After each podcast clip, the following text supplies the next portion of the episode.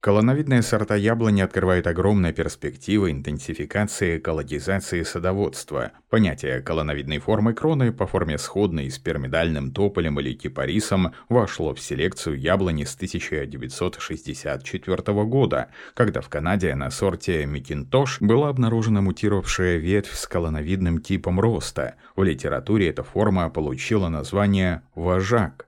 В Россию колоновидные яблони впервые попали в виде пыльцы сорта «Вожак» весной 1972 года. Первые сеянцы были получены в 1973 году. В 1986 были созданы первые колоновидные сорта «Останкина» и «Арбат». Во Всероссийском научно-исследовательском институте селекции плодовых культур в городе Орел, начиная с 1981 года, ведется сбор колоновидных сортов и форм. Целенаправленная селекционная работа в этом направлении начата в 1984 году. У яблонь колоновидной формы кроны ветви дерева растут в основном вверх и обычно не имеют бокового ветвления. Боковые ветви хоть и образуются, но в небольшом количестве в питомнике, а затем в плодоносящем саду их полностью удаляют. Поэтому в идеале колоновидное дерево представляет собой ствол, покрытый плодовыми образованиями. Междоузлие побегов колонн укорочено, однолетнее побеги утолщены. Это наиболее важный показатель габитуса колонн.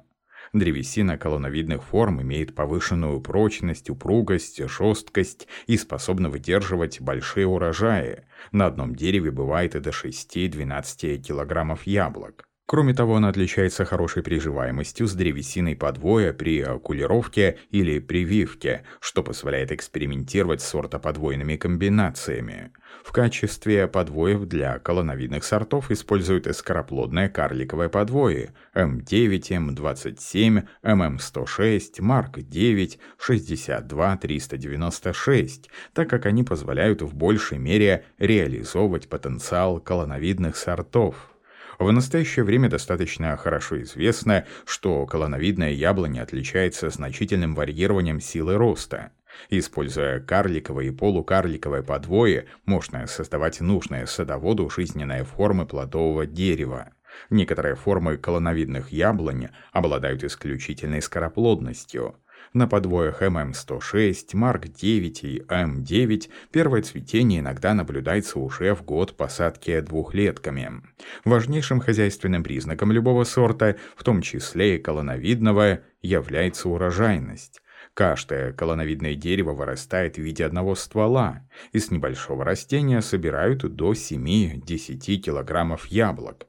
С учетом плотности посадки данной биологической формы до 20 тысяч растений на гектар, небольшой урожай из дерева превращается в очень значительную урожайность с гектара до 200 тонн. Следует учитывать, что сад колоновидных сортов всегда относят к насаждениям интенсивного типа.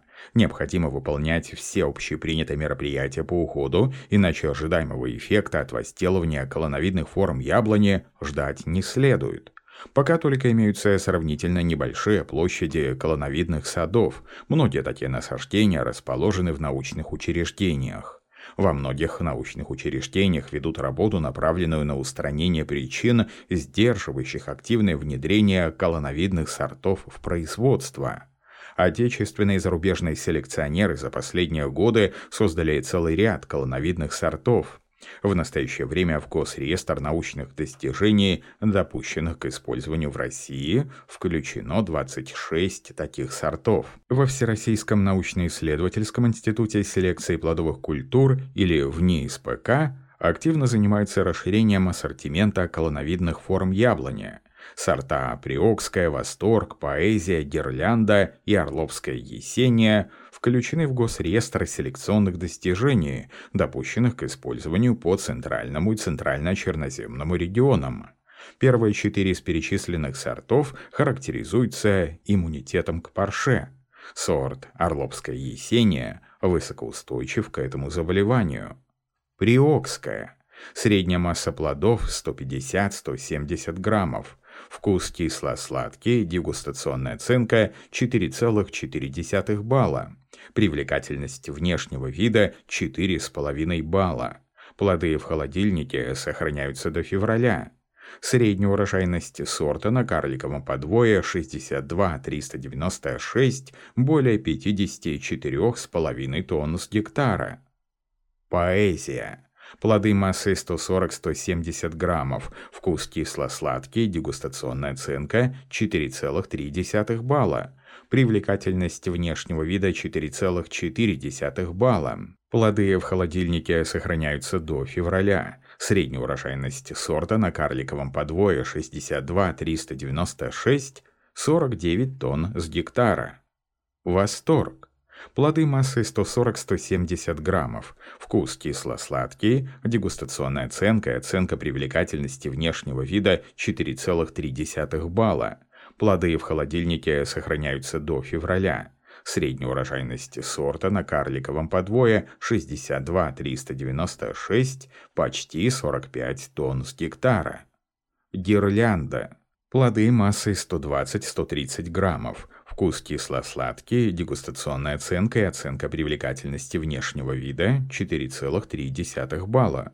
Плоды в холодильнике могут сохраняться до конца февраля. Средняя урожайность сорта на карликовом подвое 29,4 тонны с гектара. Орловская Есения. Плоды массой 150-170 граммов. Вкус кисло-сладкий, дегустационная оценка 4,5 балла. Привлекательность внешнего вида 4,3 балла. Плоды в холодильнике могут сохраняться до марта. Средняя урожайность сорта на карликовом подвое 33,2 тонны из гектара. Максимально раскрыть потенциал колоновидных сортов возможно только при условии использования технологий возделывания, разработанных специально для данных сортов. На сегодняшний день разработано несколько эффективных технологий возделывания колоновидных сортов на карликовых подвоях с высокой плотностью насаждений, кронированными растениями в кроне полукарликового подвоя, Вовне из ПК проводятся исследования по созданию наименее затратной экономически эффективной технологии возделывания сортов колоновидной формы яблони, в том числе для промышленных садов. Ведется подбор оптимальных сортоподвойных комбинаций и схем посадки в саду. В качестве ее подвоев для колоновидной яблони чаще всего рекомендуются карлики и полукарлики – они позволяют реализовывать потенциальную скороплодность, урожайность и компактный габитус колонн. Вовне СПК изучалась возможность выращивания колоновидных сортов на карликовом подвое 62396. В опытном насаждении расстояние между рядами 1 метр, между деревьями в ряду полметра. Через каждые 8 рядов имеются технологические проходы шириной 3 метра. При такой схеме размещения плотность посадки составляет 14 тысяч деревьев на гектар. На третий год в плодоношение в разной степени вступили все изучаемые сорта. Средняя урожайность колоновидных сортов селекции в НИСПК на карликовом подвое за 7 лет плодоношения составила более 33,5 тонн с гектара. При этом необходимо отметить, что в опыте деревья росли без шпалеры или какой-либо другой опоры.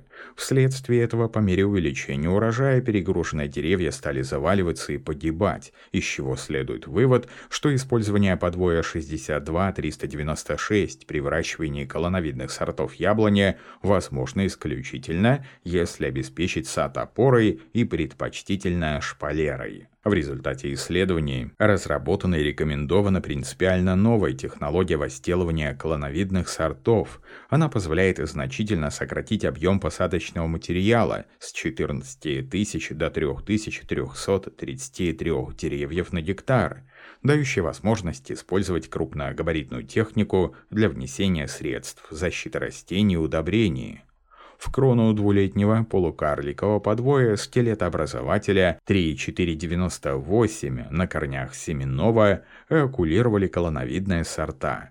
Тем самым сформировали растения с кроной, состоящей из нескольких колоновидных ветвей. Сравнительное изучение показало, что оптимальной схемой размещения растений в подобном насаждении является схема 3 на 1 метр – Рекомендованная учеными технология возделывания значительно снижает плотность посадки деревьев, однако плотность размещения плодоносящей древесины, колоновидных ветвей, так же высока, как и в сверхплотных насаждениях, 20 тысяч штук на гектар. Это обуславливает высокую урожайность и рентабельность подобных насаждений. Так, средняя урожайность сортов при схеме размещения 3 на 1 за первые 10 лет плодоношения сад был заложен в 2006 году, составила более 81,5 тонны с гектара.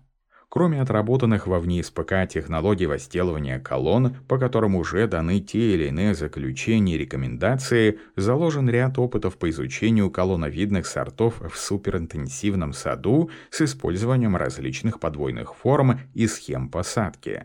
Дальнейшие наблюдения за насаждениями позволят сделать вывод о пригодности изучаемых технологий возделывания колоновидных сортов и дать рекомендации для внедрения в производство. Текст начитал диктор Михаил Воробьев специально для библиотечки глав агронома.